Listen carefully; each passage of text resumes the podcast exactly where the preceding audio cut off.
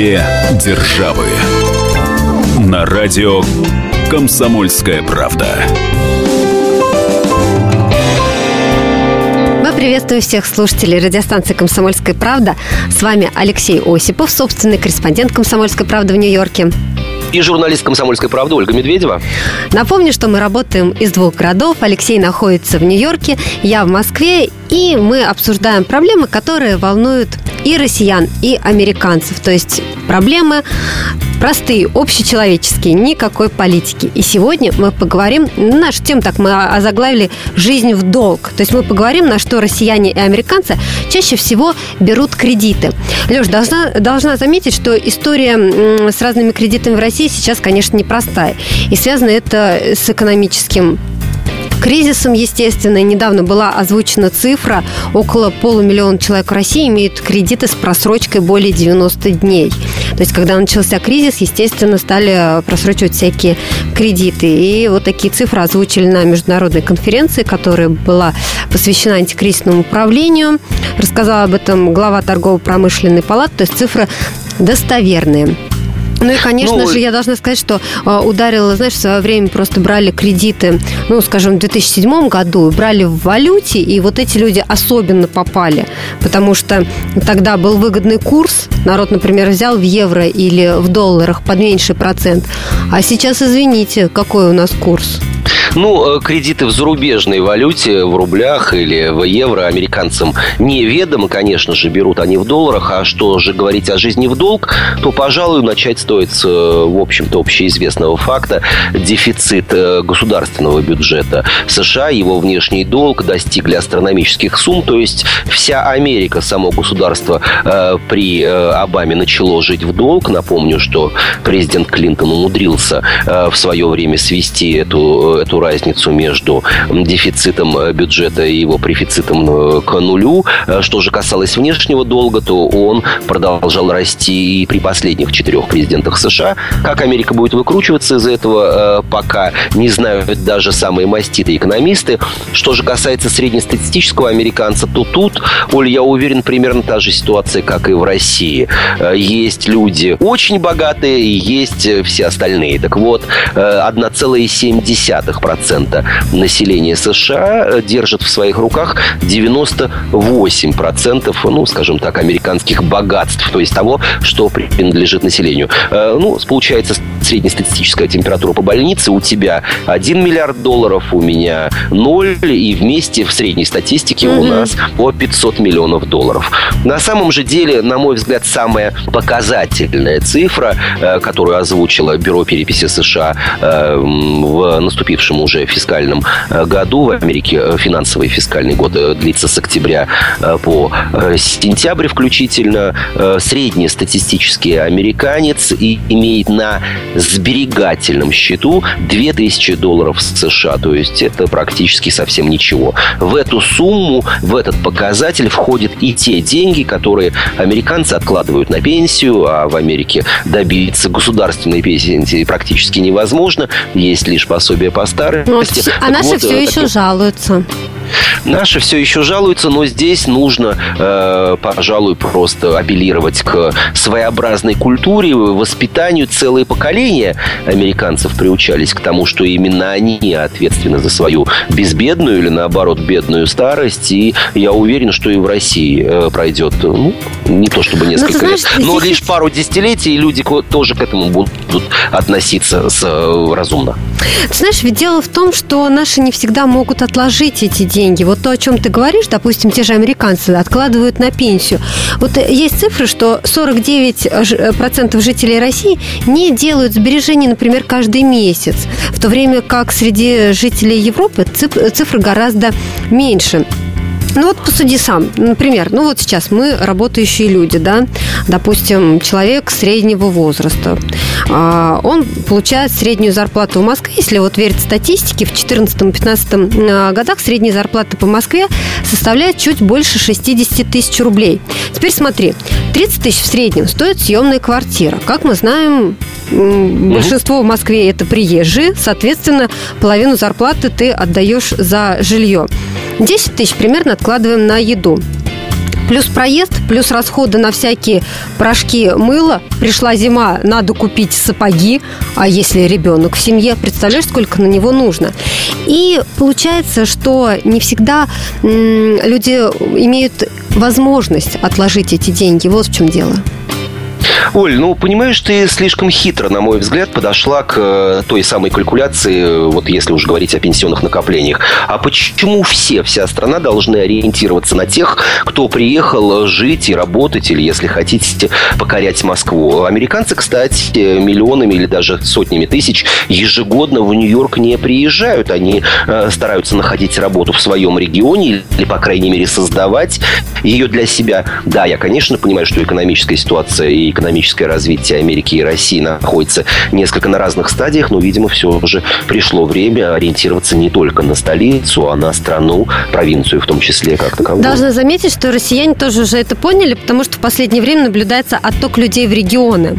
А у них там все устроено, я согласна с тобой, есть там какое-то жилье, да, потому что жилье стоит гораздо а, меньше, чем в Москве, потому что а, взять ипотеку в Москве, это значит, что те же 60 тысяч, что я тебе называла эту цифру, да. А, средняя зарплата, 60 тысяч, это будет каждый месяц взнос только за ипотеку, это если ты житель Москвы. Поэтому вот даже некоторое время назад, я помню, ну, 5 лет назад, да, народ активно переезжал сюда. А сейчас, даже когда мы вот ищем, например, сотрудников на нашу радиостанцию среди регионалов, далеко не все соглашаются. Я бы даже сказала, очень маленький процент тех, кто хочет переехать. Здорово. Э, тогда ситуация, будем надеяться, наладится. А вот если говорить об американцах как таковых и о том, живут ли они или не живут в долг, то еще одна эм, статистическая, э, скажем так, выкладка в прошлом, уже закончившемся фискальном году, среднестатистическое американское домохозяйство, то есть, по сути дела, семья или несколько поколений одной семьи, живущие под одной крышей, имели долгов на 13 тысяч тысяч долларов. В общем, на мой взгляд, я не великий экономист, но в любом случае заручился поддержкой, точнее, экспертной оценкой э, экономистов э, куда более известных. Все они говорят, что это не очень большая цифра. Но долги ты имеешь в виду кредиты? Кредиты как таковые, задолженности по тем или иным платежам, э, разумеется, в эту сумму не входит внешний долг Соединенных Штатов, поскольку mm-hmm. за него ответственно по большей части правительство. Мы сейчас прервемся на несколько минут минут. Впереди у нас реклама, выпуск новостей. Никуда не переключайтесь. Две державы. Меня зовут Александр Яковлев. Меня зовут Евгений Арсюхин. У нас есть к вам убедительная просьба. Ни в коем случае не включайте радио «Комсомольская, правда». В понедельник в 6 вечера. Но если вы все-таки решитесь это сделать, то вы услышите.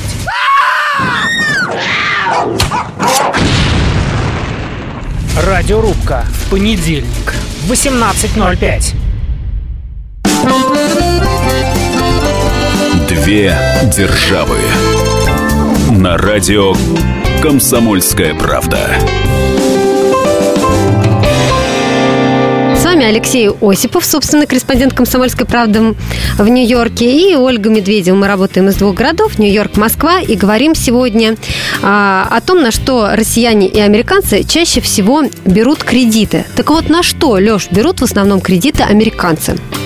Конечно же, главная цель – это приобретение или, э, как говорят в Америке, апгрейд собственного жилья. Например, молодая пара, у нее появились дети, э, квартира была, но вот с прибавлением в семействе нужно пространство побольше. Еще один э, немаловажный аспект семейного бюджета, при условии, что дети подросли или сама пара еще продолжает находиться, что называется, в молодом возрасте, это учеба.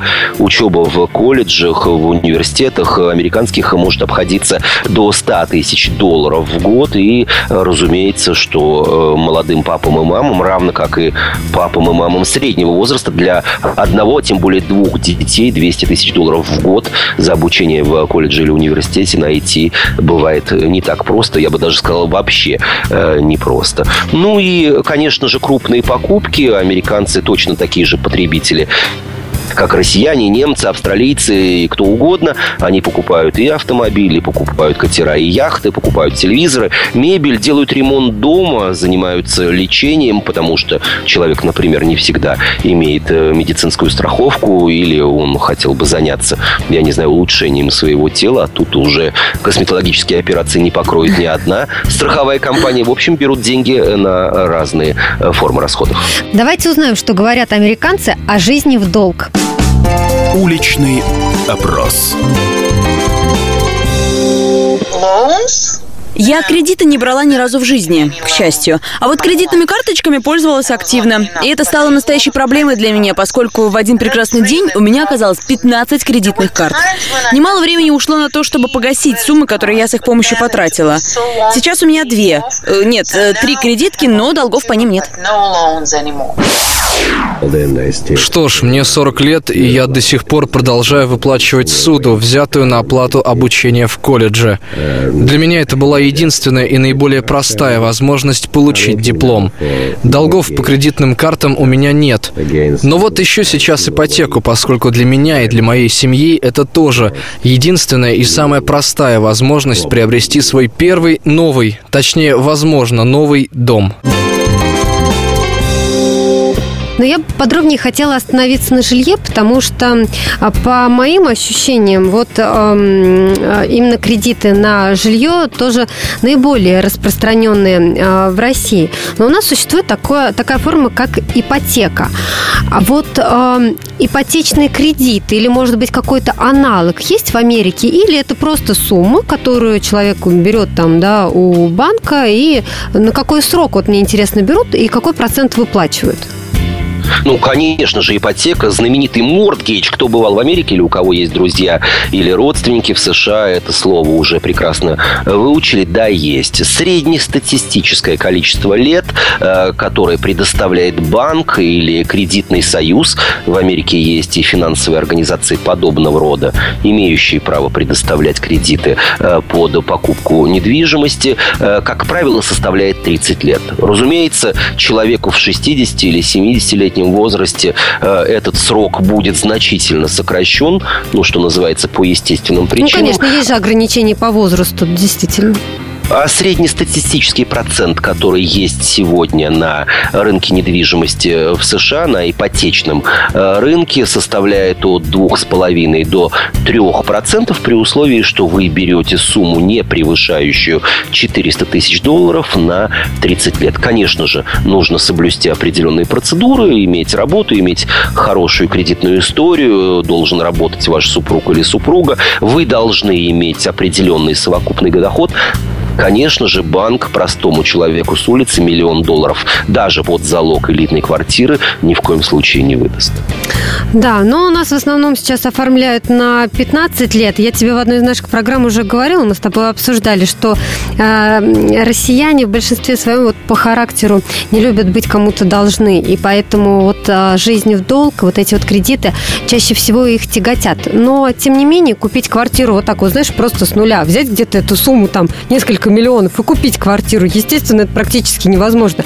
Соответственно, э, большинство семей, и мне кажется, семье гораздо проще взять ипотеку, когда один, ну, когда оба работают, и одну зарплату можно отдавать погашая кредит, а на вторую жить. Потому что, ну вот, например, а, одному человеку это достаточно сложно, потому что очень высокий процент. А, я посмотрела, в этом году а, сохраняется тенденция последних нескольких лет. Все-таки люди от 30 до 35 в основном берут вот такие ипотечные кредиты. Как раз это молодые женатые люди, семьи чаще всего с маленькими детьми. Есть, конечно, молодые россияне, совсем, которые там 25-26 лет, но тоже берут вот такие ипотечные кредиты. Средний вот возраст в Америке э, человека, получающего ипотеку, моргиш 42 года, оказалось казалось бы, поздно, но этому есть э, объективные причины. Мы уже говорили о том, что обучение в колледже или в университете стоит дорого. Люди берут специальные суды на покрытие э, обучения в ВУЗе. И, э, кстати, забавный факт. Семья Обамы, нынешнего президента США, лишь два года назад перестала выплачивать, закончила выплачивать те суды под особо низкий процент, который они получили на обучение в одном из американских Да ты университетов. что, они выплачивали кредит? Да, это было выгодно, потому что проценты были низкие. Э, Еще определенная часть э, с э, процентов из суммы кредита не, подлага- не облагалась налогами, точнее, исключалась из общего числа налогов ежегодных, которые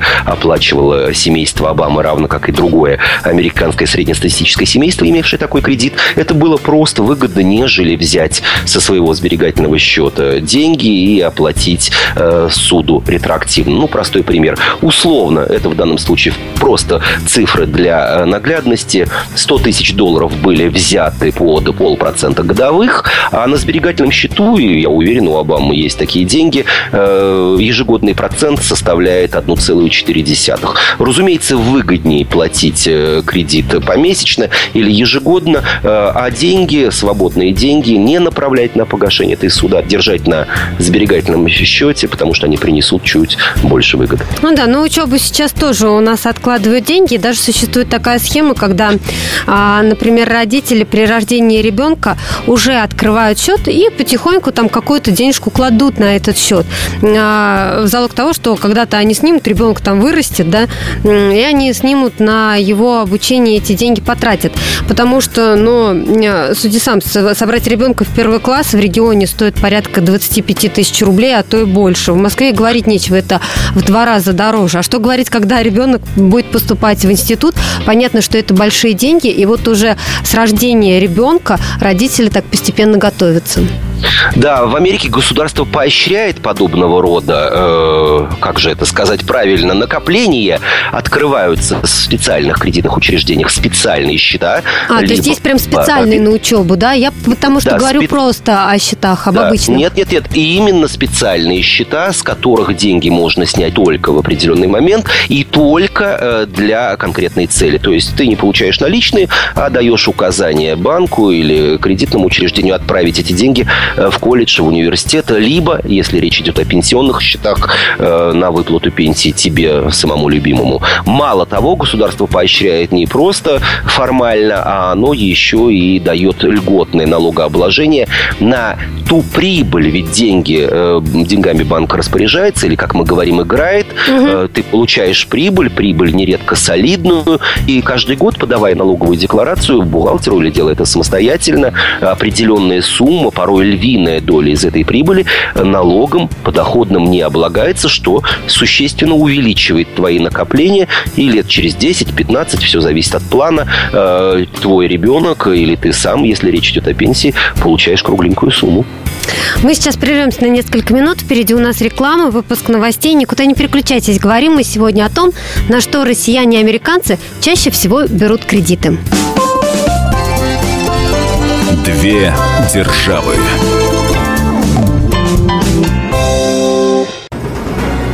Как не пропустить важные новости? Установите на свой смартфон приложение «Радио Комсомольская правда». Слушайте в любой точке мира. Актуальные новости, интервью, профессиональные комментарии. Удобное приложение для важной информации. Доступны версии для iOS и Android. «Радио Комсомольская правда». В вашем мобильном.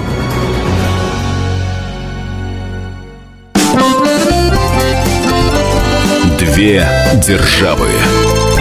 На радио Комсомольская правда. С вами Алексей Осипов, Ольга Медведева. Говорим мы сегодня о том, на что россияне и американцы чаще всего берут кредиты. Леш, я слышала, есть некая кредитная история в США у американцев. Знаешь, мне непонятен эти, этот термин, я должна тебе честно признаться, и поэтому хочу спросить тебя, что это такое кредитная история? До недавнего времени мне тоже это было непонятно, но это обязательный атрибут жизни любого американца. Без кредитной истории ты не сможешь купить э, крупную вещь в рассрочку. Тебе на 99% откажут в покупке недвижимости. Даже за наличные деньги, без каких-либо ипотек, ты не сможешь получить маломальски достойную кредитную карту и вообще открыть банковский счет. Это э, своеобразный рейтинг конкретного человека, который складывается из многих показателей. Он колеблется от месяца к месяцу, но, в принципе, три раза в год любой американец может бесплатно обратиться в одно из трех рейтинговых агентств специально для этого созданных и узнать свой кредитный рейтинг. Э, как правило, он делится на плохой, очень плохой, хороший и отличный, и на него влияет огромное количество факторов. Это, во-первых, э, стаж вашего э, пребывания в Америке, сколько операций вы совершаете в течение месяца, как много вы взяли кредитов, как быстро и как регулярно вы их погашаете, э, сколько у вас долгов, какая у вас недвижимость, сколько раз по вашему поводу продавцы обращались в кредитное агентство. В общем, факторов огромное количество, и хороший кредитный рейтинг – это залог вашего успешного существования. Но вот какая, что называется, петрушка, получается человек, который только что, допустим, приехал в Соединенные Штаты и положил или перевел на свой счет 2 миллиона долларов и совершенно не намеревается брать какие-либо кредиты и кредитные карты, живет безбедно, расплачивается за все наличными, и через год, и через два такой безбедной жизни его кредитная история будет практически нулевой. То есть и что никакой... это значит? Ну, если вот нулевая кредитная история, и тогда этот И- человек, допустим, что-то не может сделать. И, допустим, этот человек э, захотел приобрести квартиру и э, взять еще, ну, я не знаю, 100, 200, совсем небольшую сумму в тысячах долларах, ну, я имею в виду для такого человека, в кредит в банке. Он будет говорить о том, что 99% стоимости жилья он оплачивает наличными, ему нужен один единственный э, процент от стоимости этих квадратных э, футов, в данном случае в Нью-Йорке. Банк ему откажет. И ему Вот не дадут, несмотря на то, что он нормально жил, работал, расплачивался там наличными. Он не вел никаких финансовых операций, которые могли бы повлиять или создать его кредитный рейтинг. И порой миллиардер, живущий, как Остап Бендер, с чемоданом наличных в роскошной квартире, имеет прямо противоположную, отвратительно отрицательную кредитную историю, нежели э, какой-либо клерк, получающий пару тысяч долларов в месяц, но регулярно оплачивающий свои счета, э, оплачивающий кредиты, э, если у него таковые были счета за коммунальные услуги, который о своей кредитной истории заботится и ведет ее давно-давно. Кстати, именно поэтому многие родители, американцы, для своих тинейджеров открывают э, кредитные карточки на небольшую сумму, привязывая их к своему счету, для того, чтобы дети, что называется, с измольства учились э, вести, наблюдать и регулировать свою кредитную историю. Правильно ли я понимаю, что э, такая кредитная история выгодна банкам? То есть банкам выгодно, чтобы люди открывали какие-то счета, делали какие-то вклады или так, ну, и так далее. То есть вот кому эти финансовые операции, кроме банков, могут быть еще выгодны? Ну, если человек вполне может обходиться без них э, с наличными.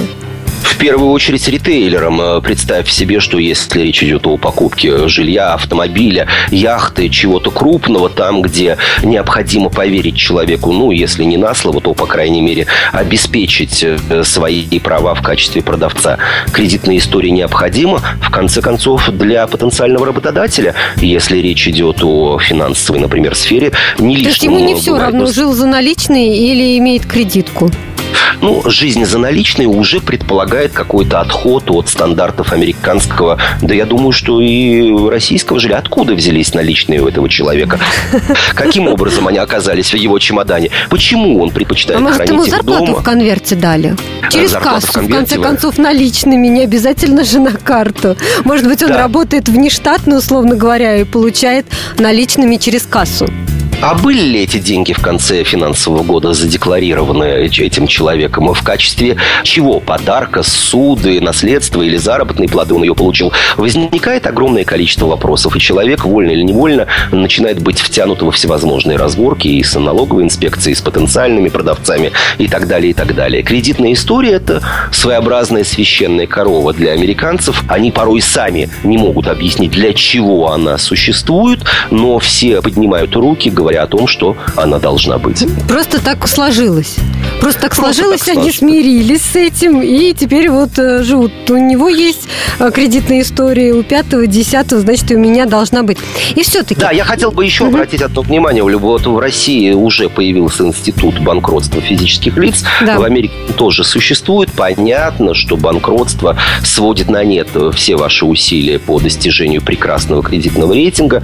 Но есть всевозможные законные вполне легальные способы. Человек начинает все с нуля, и, человек, и бывший уже банкротом э, за последние два года э, буквально через э, пару лет может опять получить идеальный кредитный рейтинг и опять выступать в качестве привлекательного продавца тех или иных товаров или услуг. Скажи, все-таки, вот давай сакцентируем внимание еще вот на чем. То есть, допустим, тебе ставят нулевой, нулевую кредитную историю, да, правильно я называю?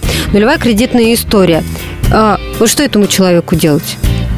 Вот, этому что, человек... что, чтобы, да, чтобы начать свою кредитную историю, что для этого нужно сделать?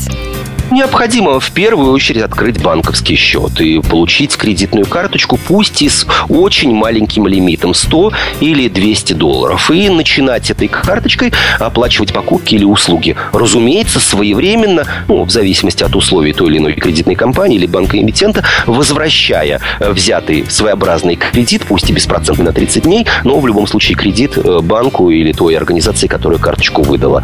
По прошествии нескольких месяцев в 99% 50% случаев кредитный лимит будет увеличен, например, с 200 до 500 долларов. В данном случае я цитирую самого себя, именно такой путь прошел я в Америке, получив первую кредитную карточку именно с месячным лимитом в 150 долларов США.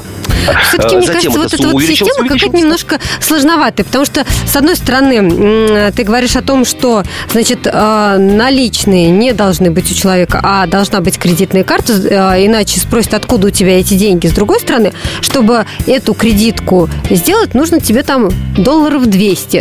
То есть не возникает вопрос, где ты эти 200 долларов взял. Ну, все-таки для крупного кредитного учреждения или для банка 200 долларов и 200 тысяч – это, в общем, не ну, слишком большая разница. Так что они готовы на риски, безусловно, подобного рода потери у них есть, но они являются каплей э, в том море или океане долларов, которыми оперируют американские банки. Осталось немного времени до реклам. Предлагаю сейчас послушать москвичей, которых мы спросили на улице, на что они берут кредиты. Уличный опрос. Есть ли у вас кредиты в банках? На данный момент нет. А вообще были, да? Да, были. А на что? В основном это авто, на автомобиле. А почему выбираете именно такой способ э, покупки? Не у многих людей есть достаточно средств, чтобы сразу оплатить какую-то крупную, э, дорогостоящую покупку, поэтому гораздо выгоднее брать кредит. Кредит у меня на покупку жилья было. Вот, уже все, нет его. Ну и там на открытие парикмахерских. Я считаю, по, по старинке лучше накопить и приобрести. То есть можно немножко подождать.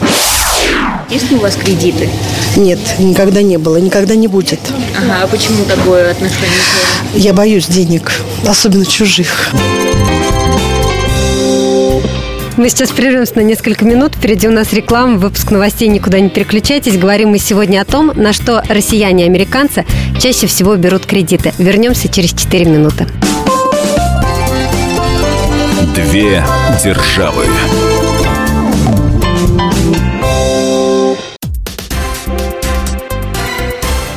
Все проблемы ему по колено. И по пояс любые критики – по плечу разговоры с теми, кто по локоть увяз в политике. Политика в России – это не только скучные речи и предсказуемые выборы. Политика в России – это еще и яркое шоу. Это и схватка не только идеологии платформ, но и характеров и личностей. И потому программа о политике должна быть бескомпромиссной и жесткой, потому что веду ее я, Александр Гришин, политический обозреватель «Комсомольской правды». Политическое шоу «Руки по локоть» с Александром Гришиным. Слушайте каждый вторник в 16.05 по московскому времени. Две державы. На радио «Комсомольская правда». Вами Алексей Осипов, Ольга Медведева. И говорим мы сегодня, на что россияне и американцы чаще всего берут кредиты. А, Леш, а, и все-таки давай поговорим о выгоде. Ну, знаешь, вот такие корыстные у меня какие-то вопросы. Совершенно нормально человеческие вопросы. Насколько выгодно брать кредит? Вот, знаешь, я бы сказала, что с учетом того, какие проценты приходится выплачивать, например, здесь, в России, это, конечно, невыгодно. Другое дело, что, опять же, а, это, наверное, удобно, потому что, ну, скажем, берешь ты квартиру, да, квартира в Москве в среднем, ну, примерно, да, стоит где-то 5-6 миллионов. Ну, не центр, не центр. Вот. Хорошо. И такой суммы, да, такой суммы у тебя нет. Естественно, ты оформляешь ипотеку. Или у тебя есть первоначальный взнос, а он, естественно, должен быть, да, и уже э, часть суммы оставшуюся э, берешь в кредит и выплачиваешь. Но я опять же говорю, учитывая проценты, это просто долговая яма. Все зависит от цели кредита и от его формы. Ведь взять его можно как в банке, так и в кредитной организации, так и ну, на своеобразном сером рынке. В Америке он тоже существует. Давать деньги в рост в Америке не запрещено. И вот, например, все те, кто бывал в Лас-Вегасе и горной столице не только Соединенных Штатов, но и всего мира, угу. на каждом углу видит объявление, даем процент, деньги под проценты, но эти проценты могут составлять и 100, и 200, и 300 в месяц. И игроки Э, особенно те люди, которые подвержены игромании, этим, увы, пользуются. Сейчас те, кто нас слышит, тебя просто возненавидят, скажут, мы тут за ипотеку не можем отдать, а они там на какие-то игры берут кредиты. Ну, что делать, в России тоже есть свои игроманы, факт это установленный документально, но не это главное. Э, важность э, того, на мой взгляд, и из моего опыта заключается в том, где ты берешь кредиты и на какие цели. Есть возможность получить в банке, но банк практически никогда не даст деньги просто так. То есть вот мне необходимо 10 тысяч на э, личные нужды. Нет, нужно будет объяснять, объяснять показывать, доказывать, э, убеждать и э, ну, почти... что логично, потому что они же должны быть уверены в том, что ты эти деньги им вернешь.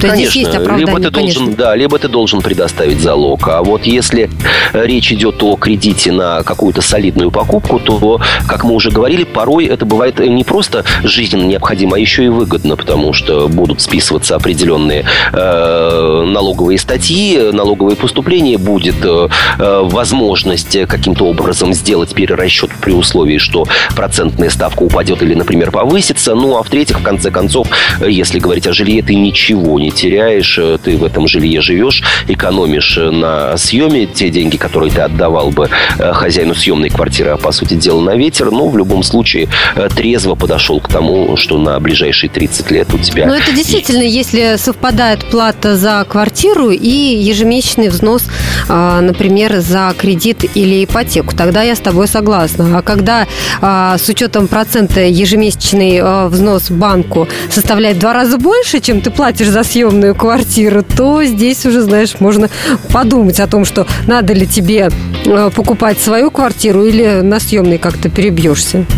Ну, опять же, разница Америки, ипотечного рынка в США и в России заключается в том, что разная процентная ставка, разный уровень инфляции, разная ситуация сейчас на рынке недвижимости, и поэтому после последнего американского и мирового экономического кризиса ситуация сейчас выправляется. Проценты э, покупки новых домов и нового жилья э, американцами продолжают бить рекорды. Это очень радует рынок и очень вдохновляет инвесторов. Так что ситуация сейчас э, достаточно привлекательные, достаточно удобные для покупателей как таковых. Проценты низкие, вариантов много. Разумеется, вариантов кредитования тоже. Ну, а еще один немаловажный момент, о котором мы с тобой как-то в одной из программ вскользь говорили. Э, главная проблема американцев, на мой взгляд, это злоупотребление кредитными карточками. Это же ведь кредит как таковой. И получив карточку с лимитом, ну, допустим, 15 тысяч долларов, не погашая своевременно э, сделанные э, траты по этой кредитной карточке или с ее помощью, люди попадают в настоящую кабалу кредитным компаниям, потому что забывают прочитать э, мелкие буквы. Э, процент за Э, такое кредитование может достигать 23%. Да, это правда. Там немыслимые проценты. Я понимаю, о чем ты говоришь, потому что такие карты предоставляют, конечно же, и российские банки. И есть даже люди, которые тоже э, покупаются на это, думая, что у них на карточке есть эта сумма, забывая при да, том, что да, в три раза да. больше потом приходится выплачивать. Мне самой периодически предложения такие э, поступают, ну, потому что я, естественно, владелец там карты а, одного из банков, поэтому, естественно, такие предложения всем поступают. Но благо, что хватает э, ума у большинства не пользоваться этим. А вот в Америке, видимо, не хватает, потому что, согласно последним отчетам, среднестатистическая американская семья, состоящая, как правило, из четырех человек, э, обладает пятью э, кредитными картами. Еще раз повторю, что речь идет о средней цифре. Это очень много, особенно с учетом того, что, опять же, среднестатистический баланс, месячный баланс по, э, точнее, кредитные рамки по той или иной кредитной карте составляют 10-15 тысяч долларов умножаем на 5, и в результате э, в дополнение к ипотеке, в дополнение к кредиту на обучение детей или молодого человека как такового на свое собственное обучение, в месяц добавляется еще 75 в месяц, 75-100 тысяч долларов обслуживания долга, который был сделан вполне возможно на протяжении нескольких месяцев. Но здесь, наверное, лишь все-таки вопрос восприятия. Видимо, американцев не так тяготят эти долги. Как ты Возможно, считаешь? американцы, э, по крайней мере, жители Нью-Йорка, ну и жители других э, крупных городов, Может, они так на привыкли мой взгляд, просто жить? Да, их подход. Мы живем сегодняшним днем, а о будущем задумываемся, но не очень. Еще раз повторюсь, опять же, согласно официальным статистическим данным, сбережения среднестатистической американской семьи составляют 2000 долларов. Это лишь подтверждает тезис о том, что у американцев либо нет возможности копить, вот нет и все, либо они действительно не задумываются о завтрашнем дне. А ты затронул такой момент, как перерасчеты. Я бы хотела сказать о том, что вот у нас тоже возвращается а, налог в 13% при той же покупке квартиры, но только если ты покупаешь за свои. То есть не ипотеку оформляешь, а вот есть у тебя сумма, ты купил квартиру, потом просто подаешь декларацию 3 НДФЛ, она так называется, в налоговую службу, и 13% государство тебе возвращает. И также вот возвращает такой процент при платном обучении и э, при платном лечении. В Америке существует огромное количество статей, которые можно подать в налоговую декларацию, статей расходов для того, чтобы уменьшить сумму подоходного налога. Но здесь есть некоторая разница. Дело в том, что в Америке э, есть федеральные налоги и налоги конкретного штата. Поэтому, по сути дела, человек, заполняя налоговую декларацию, на деле заполняет две. Одну в штат, в казну штата, а одну в казну США, как mm. федерального государства. Да, это один документ, да, но два налога в нем учитываются. По сути дела, да. И вот тут э, необходимо учитывать самые разные детали. А есть ли, например, в семье инвалида, есть ли в семье дети, которым требуется особый уход, есть ли, э, были ли в этом году, э, была ли в этом году потеря места работы кем-либо, получена ли инвалидность, куплено ли первое жилье, продолжается ли выплачиваться кредит, взятый на обучение в высшем учебном заведении, есть ли у вас деньги на специальных счетах в пенсионных фондах или в пенсионных кассах и так далее, и так далее факторов дикое множество, и, в общем, люди почти всегда прибегают к услугам квалифицированных, лицензированных э, бухгалтеров, которые э, это все исполняют за тебя, беря некоторую сумму за свои услуги. Вот в прошлом году, заполняя свою первую американскую налоговую декларацию, я э, решил не рисковать и воспользовался услугами профессионала. Леш, наша программа подходит к концу. Я надеюсь, что нашим слушателям было интересно. Теперь они сравнят как в России действуют эти системы все, как а, в Америке. Если вы слушали нашу программу не с самого начала, заходите на сайт fm.kp.ru, там найдете весь архив программы «Две державы» или ищите нас в социальных сетях, в Фейсбуке, ВКонтакте, в Одноклассниках. С вами были Алексей Осипов, Ольга Медведева. Услышимся через неделю. Money, money,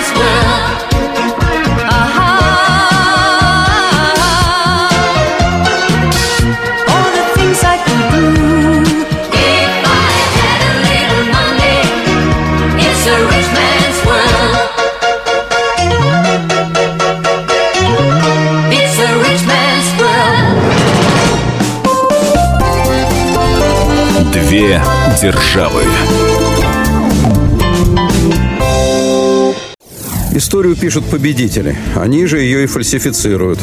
Я Николай Сванидзе. Я расскажу вам, как все происходило на самом деле. Я выбрал самые яркие и важные исторические события года, а также вроде бы незаметные, но значимые факты, которые оказали влияние на ход истории. Один год из жизни России глазами ее жителей.